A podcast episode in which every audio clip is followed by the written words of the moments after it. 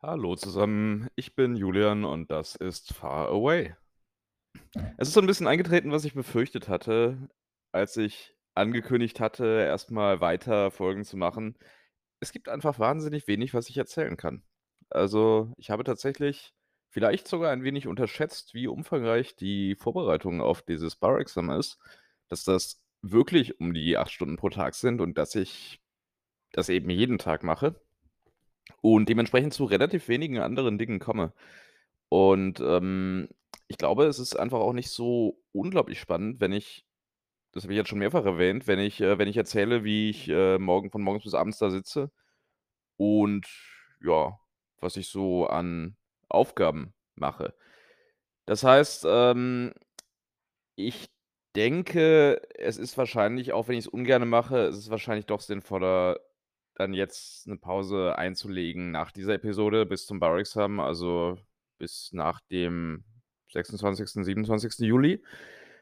Das ist 'n bisschen länger als die letzten Pausen, aber es ergibt einfach Sinn, weil bis dahin, wie gesagt ich werde zwar gelegentlich immer mal wieder was zu erzählen haben, auch diese Woche gibt's zumindest so 'n bisschen was, aber es ist, ähm, wenig. Es ist wirklich wenig und, ähm ja, es kommt mir dann auch irgendwie künstlich vor. Abgesehen davon ist es 'n bisschen deprimierend, wenn man sich die eigene Woche so durch 'n Kopf gehen lässt und feststellt, dass man eigentlich 90 % der Zeit mit mit Lernen oder am Schreibtisch verbracht hat. Das ist nicht besonders schön. Das möchte ich mir ersparen, das möchte ich euch ersparen. Deswegen wird das die vorerst letzte Folge sein, bis dann die 3. Staffel anfängt, Ende Juli diesen Jahres oder kurz danach. Es kann ja sein, dass ich in Deutschland bin Anfang August. Dann würde es bis Mitte August dauern, bis ich wieder was aufnehme oder vielleicht direkt davor, ich weiß es noch nicht, aber so um den Dreh und das werde ich auch kommunizieren. Also, ja, erst mal das das letzte Mal und es wird auch 'n bisschen kürzer, einfach aus den genannten Gründen. Hätte ich wahnsinnig viel zu erzählen, dann müsste ich das ja alles nicht so machen, aber da ich eben nicht wahnsinnig viel zu erzählen habe werde ich mich auch kürzer fassen, um meine eigene Zeit zum Lernen zu respektieren und eure Zeit zu respektieren. Also, schauen wir mal rein, was die Woche so gebracht hat. Eine Schlagzeile der Woche finde ich trotz aller Arbeit noch, und zwar ist die Schlagzeile der Woche mal wieder wie gewohnt von sfgate.com. Sie ist vom heutigen 1. Juni 2022 und sie lautet: „Elon Musk decrees remote work no longer acceptable for Tesla.“ Das heißt, Elon Musk sagt, dass Remote-Arbeiten, Arbeiten von zu Hause aus, Homeoffice für Tesla nicht mehr akzeptabel sei. Und er sagt: „Na ja, wir wollen von unseren Büromitarbeitern jetzt wieder 40 Stunden pro Woche minimal im Büro oder dass sie kündigen.“ Das ist die Erwartung, die Elon Musk hat, der reichste Mann der Welt, nicht der sympathischste Mann der Welt. Und das, ja, spricht zeigt grade so 'n bisschen den allgemeinen Trend, würde ich sagen, nur dass die meisten es nicht ganz so formulieren und meistens den Mitarbeitern noch entsprechend die Wahl lassen und den Mitarbeiterinnen natürlich auch. Also, aktuell ist es so, dass, äh, die die Zahlen mal wieder 'n bisschen am Ansteigen sind, die Corona-Zahlen. Sprich, dass es hier grade in der Bay Area 'ne Entwicklung nach oben gibt, ganz deutlich und dass eigentlich wahrscheinlich wieder mehr Maßnahmen angebracht wären. Also, wir sind grade auf'm Minimum angekommen, was Maßnahmen angeht. Supermarkt, keine Maskenpflicht mehr. Es ist wahrscheinlich größtenteils wie in Deutschland, schätze ich mal. Also, dass die Maskenpflicht selten besteht, aber immer noch etwas mehr Masken getragen werden, einfach weil die Leute größtenteils ja doch recht vernünftig sind. Und dann kommt da so 'n Elon Musk und sagt, dass jetzt aber alle mal wieder ins Büro zurück sollten und zwar für mindestens 40 Stunden die Woche. Ich meine, gut, Arbeitszeiten in den USA sind 'n Thema für sich, aber dass das insgesamt keine also, selbst für US-Verhältnisse eine arbeitnehmerinnenunfreundliche Einstellung ist, ich glaube, das ja, das muss man nicht weiter verdeutlichen. Also, meine meine Sympathien für Elon Musk sind auch durchaus überschaubar, aber das ist ja grade im Trend, dass man nicht wahnsinnig viel von dem guten Mann hält. Insofern muss ich das auch gar nicht weiter ausführen, glaube ich. Die Schlagzeile der Woche jedenfalls ist: „Elon Musk hält die Pandemie für beendet.“ Und dann machen wir wieder 'n Schnelldurchlauf, was ich jenseits der Bar-Examen-Vorbereitung so noch erlebt habe in der letzten Woche. Das ist relativ überschaubar. Ich, ähm, plane mich jetzt gleich, nachdem ich 'n Probeexamen geschrieben habe, noch mal auf den Weg zu machen und ein wenig shoppen zu gehen. Also, einkaufen in jedem Fall, vielleicht aber auch shoppen. Das, äh, wird dann 'n bisschen Abwechslung sein. Ich bin Freitag zum Geburtstag eingeladen, mal gucken, ob ich da na ja, ich werde wahrscheinlich versuchen hinzugehen, aber ich weiß noch nicht, ob ich's schaffen werde. Und in der letzten Woche, am letzten Donnerstag, gab es noch eine Veranstaltung hier in der Uni. Und zwar war das eine relativ absurde Kunstveranstaltung. Also, da wurde offenbar neue Kunst für Räumlichkeiten der UC Hastings vorgestellt. Das Problem war, dass in keiner der Einladungen stand, wo genau diese Veranstaltung jetzt stattfinden sollte, in welchem Raum oder in welchem Gebäude. Wir haben dann festgestellt, dass hier unten im McAllister Tower, ähm, 'n Schild steht, dass im Sky Room die Veranstaltung stattfinden würde. Im Sky Room selbst stand dann 'n Schild, dass der Raum geschlossen sei wegen einer privaten Veranstaltung. Und ja, wir haben uns da mal hingesetzt für 10, 15 Minuten, nachdem wir durch den Raum gegangen sind und niemand da war. Ähm, und dann haben wir gedacht: „Ja, okay, vielleicht ist es dann doch eher Richtung Campus.“ In dem Moment, in dem wir aufstehen und gehen wollten, kam dann ein Barkeeper rein, der ziemlich wörtlich meinte: „Ja, hey, ich, äh, schenke jetzt hier grade Wein ein, also wenn ihr Wein wollt, dann bleibt doch kurz. Und wenn nicht, dann könnt ihr gehen.“ Meinten: „Ja, Wein ist ja schon mal was.“ Äh, haben wir das gemacht, wurden auch informiert, dass der Rest der Veranstaltung tatsächlich im anderen Gebäude ist und es kamen dann auch so ja, so quasi tröpfchenweise immer wieder, äh, Leute in den Sky Room und haben sich da etwas verwirrt umgeschaut, äh, weil auch nicht so richtig 'n Konzept zu erkennen war hinter der ganzen Sache. Also, ich hatte den Eindruck, dass größtenteils Schilder an schon vorhandener Kunst angebracht worden waren, um zu zeigen, wie ja, wie originell die Uni mit Kunstwerken ausgestattet ist. Ich weiß es nicht. Die Leute wussten auch nicht so richtig, wo sie hin sollen und was sie machen sollen, weil auch niemand sonst was dazu gesagt hat. Der Dekan hat offenbar 'ne Rede gehalten an der anderen Stelle. Das haben wir nur noch, äh, fragmentarisch mitbekommen. Aber im Innenhof der Uni stand dann tatsächlich immerhin 'ne Bar und da gab's dann auch, hm, relativ seltsame Snacks, also so so Eistüten aus Pappe mehr oder weniger, die gefüllt waren mit 'nem Spieß, wo so Schinken, Käse, Oliven drauf waren. Also, kein kein sonderlich praktisches Konzept. Also, unten drin lagen so noch so Datteln und Nüsse quasi als Fundament. Ähm, nicht nicht wirklich praktisch, nicht wahnsinnig schick auch und von der Qualität her auch überschaubar. Äh, die Bar war ganz gut. Immerhin gab's Kölsch, das ist ja immer gut. Und, äh, ja, Wein nach Wahl natürlich auch wieder. Ansonsten stand da noch 'n DJ mit einer, ähm, Geigenspielerin daneben. Das war das Musikkonzept. Und ja, auch hier waren eben entsprechend Schilder an Kunstwerken angebracht, aber was genau das alles sollte, wurde nicht so richtig vermittelt. Also, ich würde insgesamt sagen, diese Veranstaltung ließ uns mit mehr Fragen als Antworten zurück. War jetzt nicht schlecht, weil es gab immerhin Wein. Das ist ja immer gut, wenn es gratis Wein gibt und gratis Essen ja auch, auch wenn das Essen nicht gut war. Ah ja, Sandwiches gab's auch. Die Sandwiches, waren so Cracker mit so riesigen Camembert-Stücken drauf und Marmelade drüber. Auch 'n Konzept, was ich eher für bedenklich halte, aber gut. Wie auch immer. Ja, ähm, also Essen und Trinken, äh, professionell gecatert, aber irgendwie nicht so richtig wahnsinnig überzeugend und die Kunst selber auch nicht so richtig überzeugend und die Rede haben wir zum Glück, äh, leider verpasst. Ja, das ist, äh, 'ne Zusammenfassung der Veranstaltung. Das war das vorletzte Mal, dass ich von meinen Klassenkameradinnen und Kameraden was gesehen habe. Äh, heute jetzt grade habe ich noch wen aufm Markt getroffen tatsächlich. Hm, aber sonst sind jetzt auch alle größtenteils weg. Also, hier liegen noch 'n paar Sachen rum, die Leute bei mir untergestellt haben, weil die jetzt grade aufm Roadtrip sind, noch mal über Las Vegas durch die USA fahren und, äh, deswegen halt die Sachen hier noch bei mir stehen haben. Aber grundsätzlich sind die halt auch bald weg. Und, äh, zumindest die, die im Tower sind, sind eigentlich, glaube ich, auch alle jetzt wieder in ihren Heimatländern, in den jeweiligen. Und, äh, insgesamt wird's hier grade sehr leer, weil auch die Amerikaner und Amerikanerinnen, die sind eben auch da, wo sie herkommen grade oder bei ihren Eltern, was wahrscheinlich meistens deckungsgleich ist. Ähm, und dementsprechend ist der Tower grade sehr leer. Der Kaffeeautomat funktioniert nicht mehr, die äh, der Getränkeautomat funktioniert nicht mehr. Immerhin der Süßigkeitenautomat funktioniert noch, aber auch nur der der, der nur Süßigkeiten hat. Also, der Hightech-Automat, der andere, der ist komplett ausgeplündert quasi. Da gibt's nur noch, äh, Beef Jerky, was nicht schlecht ist, aber völlig überteuert. Und sonst ist der eigentlich auch leer. Ich glaube, 2 Red Bull-Dosen stehen noch in der Ecke für jeweils 4 $ und, ähm, genau. Also, die Versorgung hier im Tower ist auch sehr eingeschränkt inzwischen. Man merkt, dass alles so 'n bisschen auf halber Kraft läuft.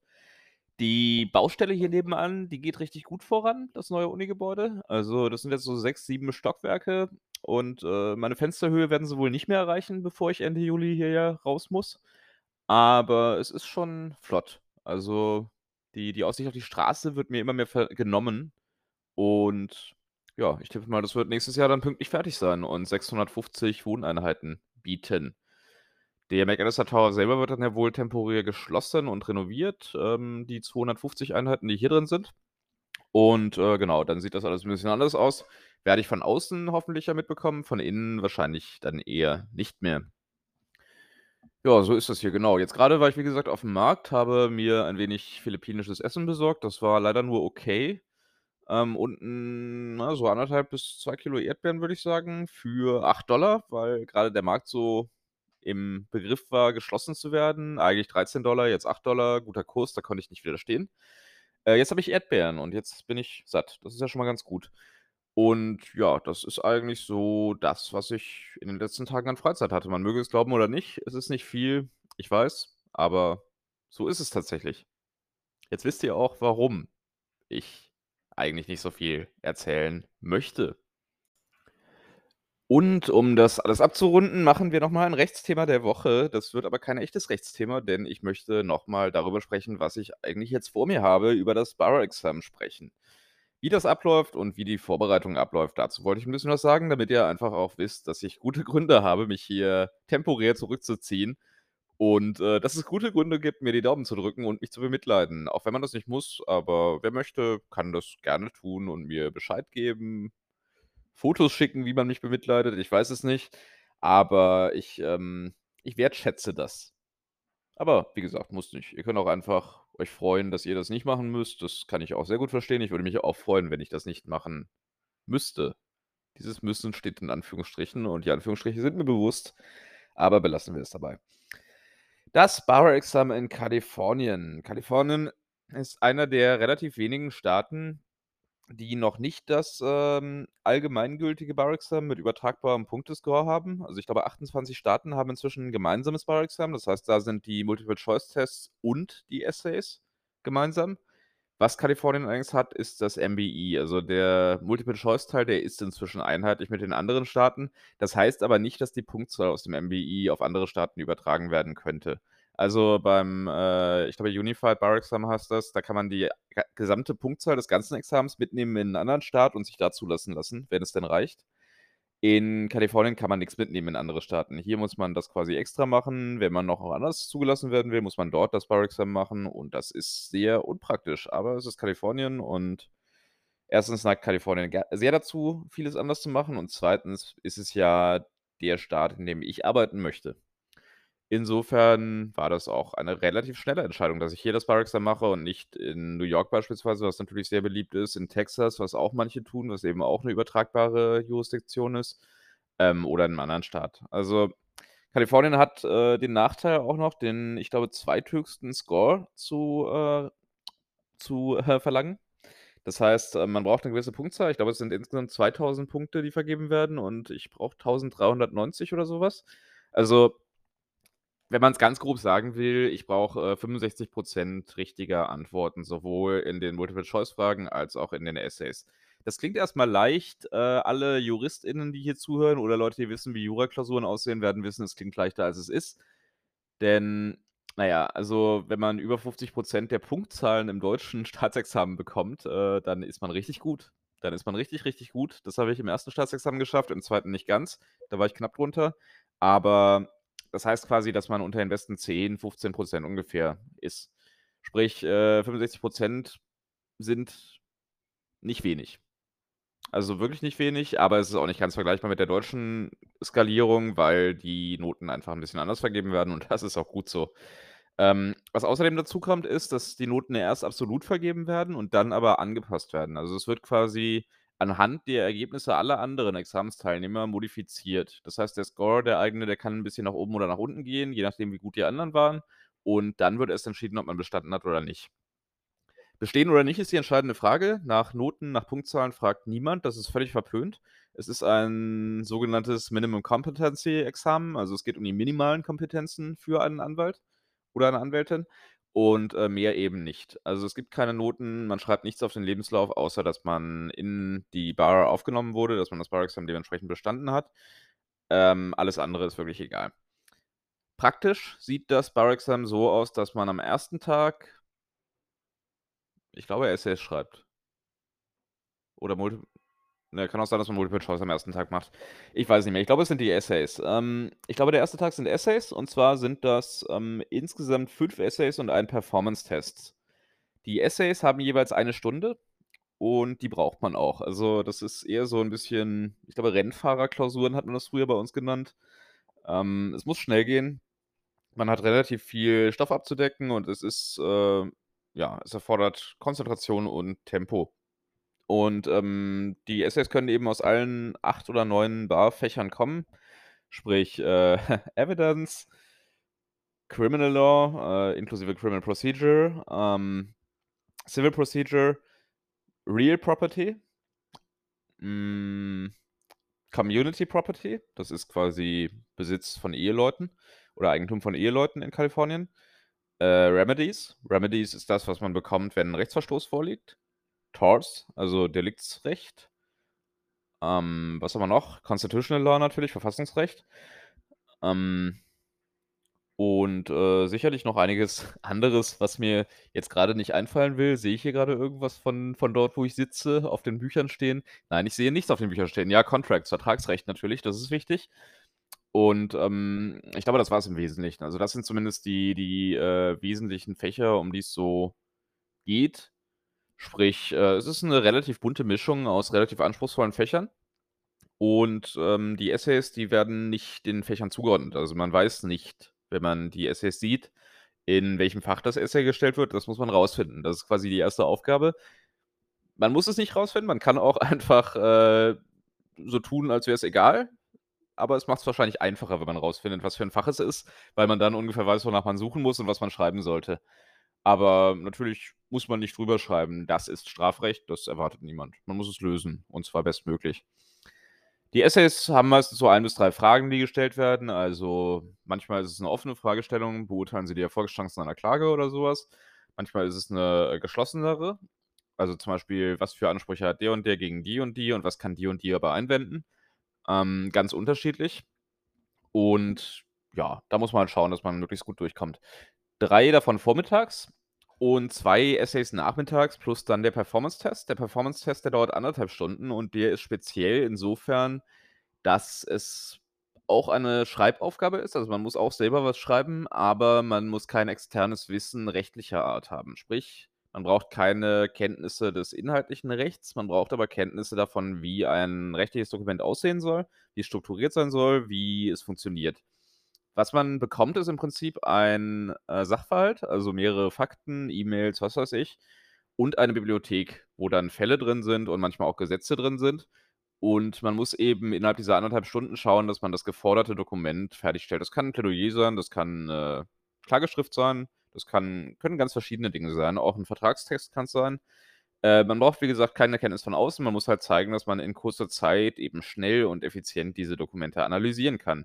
Und wenn man das hinter sich hat, dann ist der Tag um. Also, man kann frei entscheiden, wie man die Zeit verteilt. Man bekommt morgens die 3 Essays hingelegt und 3 Stunden Zeit. Man bekommt nachmittags die 2 Essays und den Performance-Test hingelegt und 3 1/2 Stunden Zeit. Das, ähm, ist es eben, hm? Also, man kann dann selber irgendwie zuordnen, aber man sollte sich an die Zeitvorgaben halten, das wird sehr empfohlen.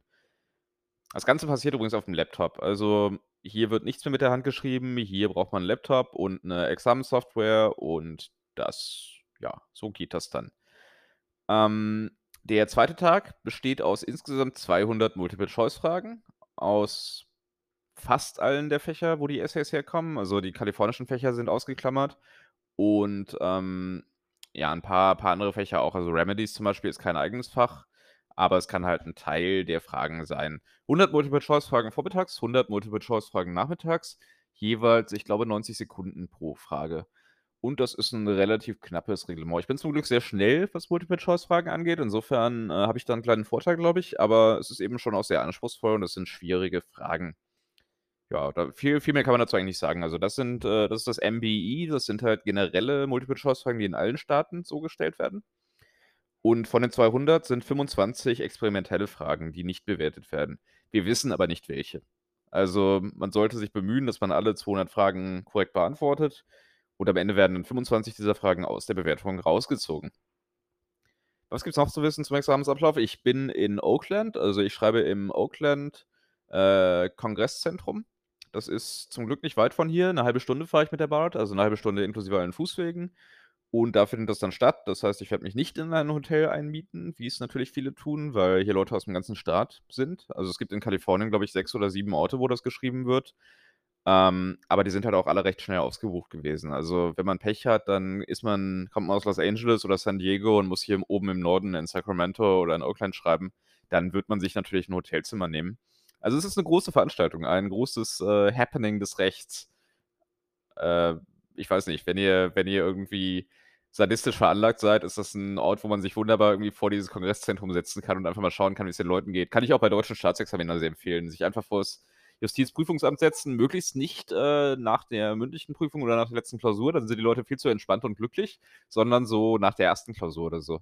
Wenn man, ähm ja, wenn man irgendwie noch nicht weiß, wie wie die Leute drauf sind oder wenn die Leute noch nicht wissen, wie wie's so läuft, dann ist das, äh, sehr bestimmt sehr entspannend als nicht beteiligte Person. Ich kann mich auch erinnern, ähm, ich glaube im 2. Examen ne, war das 1. Examen, saß hinter mir eine Dame, die hatte, äh, Moncherie dabei, 'ne ganze Packung. Und, äh, diese ganze Packung hat sie während der Klausur gegessen und, äh, während der 2. Klausur auch. Und ab der 2. Klausur habe ich sie dann nicht mehr gesehen. Ich glaube, so 'ne Packung Moncherie, die macht einen schon ganz schön ange angesäuselt während so 'ner Klausur, also während 5 Stunden. Ich weiß es nicht. Ich hoffe, sie hat's irgendwann geschafft, ähm, aber ich tippe drauf, dass sie's nicht während meines Examensdurchgangs geschafft hat. Da war die Piemont-Kirsche dagegen. Piemont? Piemont ist Italien. Ähm, genau. Ja, äh, so viel zu Piemont-Kirschen. Das war das Bar-Examen. Ähm, beziehungsweise das wird das Bar-Examen sein. Das war das Bar-Examen, klang zu schön, um wahr zu sein. Äh, die Bar-Examen-Vorbereitung sieht so aus: Ich habe ein, äh, Bar-Examen-Review bei Themis gebucht. Also, Themis ist einer der großen Anbieter. Es gibt Barbary, es gibt Kaplan, es gibt auch Quimby, ähm, die das anbieten. Man zahlt 'ne vierstellige Summe dafür. Es ist nicht billig, es ist auch in Deutschland nicht. Hier ist es genauso wenig billig. Ähm, und man kriegt dafür 'n Paket quasi mit Vorbereitung. Ich habe einen Kalender in diesem Onlineportal, der zeigt mir jeden Tag, was ich machen soll. Der ist flexibel, der verändert sich. Ähm, beispielsweise, um mal zu schauen, letzten Mittwoch habe ich, äh, 3 Dinge tun sollen, klingt nach wenig. Und zwar habe ich ein Probeessay schreiben sollen. Dann habe ich ein eine MBE-Session machen sollen, also 34 Multiple-Choice-Fragen und dann noch ein Probeessay schreiben sollen. Tatsächlich ein eher entspannter Tag, muss man sagen. Am Tag drauf habe ich, äh, dann eine Liste mit mit legalen legalem Wortschatz, rechtlichem Wortschatz, äh, lesen sollen. Die sind für für LLMs eben in diesem Sonderpaket enthalten, aber nicht wahnsinnig sinnvoll, ehrlich gesagt. Ähm, dann habe ich 'n Outline gelesen, also quasi ein Skript, äh, zur Hälfte, 50 Seiten ungefähr. Das dauert schon ordentlich. 50 Seiten Skript sind, äh, sehr viel intensiver Inhalt. Und danach habe ich mir dann 9 Kapitel einer Videovorlesung angeschaut. Diese Kapitel, die dauern immer so 15 bis 20 Minuten. Das heißt, 2,5 bis 3 Stunden habe ich da gesessen. Danach kommen immer so Assessment-Fragen, was man grade gelernt hat. Und das ist meistens sehr hilfreich. In Torts finde ich's jetzt leider nicht so gut, aber in den anderen Fächern fand ich's bisher ganz gut. Das, äh, war dann quasi letzte Woche, so der Donnerstag. Ähm, genau, Freitag hatte ich relativ viele Aufgaben. Da habe ich quasi das Outline zu Ende gelesen, also 50 Seiten, habe dann ein Probeessay geschrieben, habe dann 10 weitere Kapitel der Vorlesung mir angeschaut, habe dann 17 Multiple-Choice-Fragen gehabt, habe dann den Multiple-Choice-Workshop geschaut, ungefähr 'ne Stunde und habe dann noch den, äh, Workshop geschaut zum Essay-Writing, also wie man in Torts 'n Essay schreibt, auch das ungefähr 'ne Stunde. Also relativ viele Aufgaben, relativ viel zeitfressend. Hm, genau. Und, äh, Samstag war dann so, dass ich mir eine Roadmap angeschaut habe. Das ist quasi so, ähm, 'n Entwurf, wie man 'ne Klausur angehen würde und schreiben würde. Dann habe ich mir noch mal diese äh, Legal Terminology List angeschaut, also den Wortschatz, äh, habe dann die Hälfte des Property Outlines gelesen, so 50 Seiten wunderbarstes Sachenrecht, ganz schön komplex. Habe dann eine Assessment-Übung gemacht. Das ist quasi alle Fragen, die ich in den letzten Tagen falsch beantwortet habe, noch mal geballt. Ähm, und habe mir dann noch mal 9 Kapitel von der Vorlesung angeschaut, von 'ner exzellenten Vorlesung.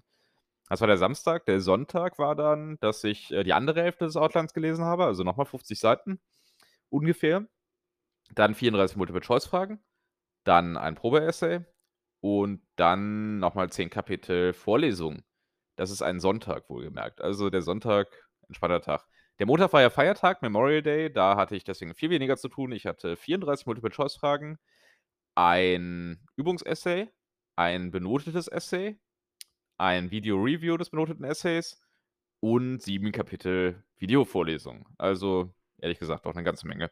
Gestern wiederum habe ich dann 17 Multiple-Choice-Fragen gemacht in Property, habe mir den Workshop zu Multiple-Choice-Fragen in Property angeschaut, habe alle Multiple-Choice-Fragen, die ich falsch beantwortet habe, mir noch mal anschauen dürfen in der letzten Woche, habe den Essay-Writing-Workshop in Property geschaut, habe mir die Roadmap angeschaut, wie man 'n Essay schreibt, habe eine Übungsklausur geschrieben und habe noch mal 34 Multiple-Choice-Fragen gemacht, weil's so schön war. Heute habe ich, äh, 34 Multiple-Choice-Fragen in Torts gemacht, also in Deliktsrecht, habe 34 Multiple-Choice-Fragen in Real Property gemacht, also in Immobi Immobiliarsachenrecht. Und werde gleich noch schreiben eine Übungsklausur in Real Property, also in Immobilien Immobiliarsachenrecht. Das ist ungefähr mein Wochenprogramm. Und ich glaube, wenn man das hört, dann bekommt man so 'n Gefühl dafür warum ich ich bin nicht schlecht gelaunt, das nicht. Mir geht's überraschend gut, ehrlich gesagt, aber, ähm, warum ich relativ ausgelastet bin und warum ich, ähm, der Auffassung bin, dass diese Auslastung zu teilen im Rahmen dieses Podcasts wahrscheinlich nicht ganz so viel Sinn ergibt für alle Beteiligten und auch nicht für mich. Also, damit man auch mal so 'n Eindruck bekommen hat, was das Bar-Examen ist, wie's aussieht, wie kompliziert es ist, wie viel Arbeit es erfordert. Ich würde sagen, insgesamt ist es wahrscheinlich weniger als beim deutschen Staatsexamen, einfach weil's so kurz ist. Es ist sehr komprimiert, es ist sehr viel Arbeit über die jetzt kommende Zeit, aber es ist eben trotzdem kurz. Es sind nur 2 Monate und die 2 Monate sind auch irgendwann geschafft und, äh, dass ich mir grade in meinem eigenen Podcast selber Mut einrede, ist auf jeden Fall 'ne wahnsinnig gute Idee, aber nicht einrede, anrede, ne? Ja, einreden würde ich's mir dann, wenn's nicht echt wäre, aber der Mut ist natürlich real. Ähm, aber ja aber ja aber vielleicht hilft es ja. Also, wie gesagt, das ist der Grund, warum ihr in den nächsten Wochen hm, vielleicht nicht nichts von mir hören werdet das werdet, das weiß ich noch nicht. Vielleicht mache ich noch mal irgendwas, aber auf jeden Fall, so viel sei gesagt, weniger, nämlich nicht im Format einer wöchentlichen Sendung, denn das ergibt so relativ wenig Sinn. Das konnte ich jetzt einmal machen und wahrscheinlich ist euch grade schon langweilig geworden, als ich mein Wochenprogramm vorgelesen habe. Das könnte ich gut verstehen. Wenn man's macht, wird es auch nicht viel interessanter, aber so ist es halt. Lehrjahre sind keine Herrenjahre.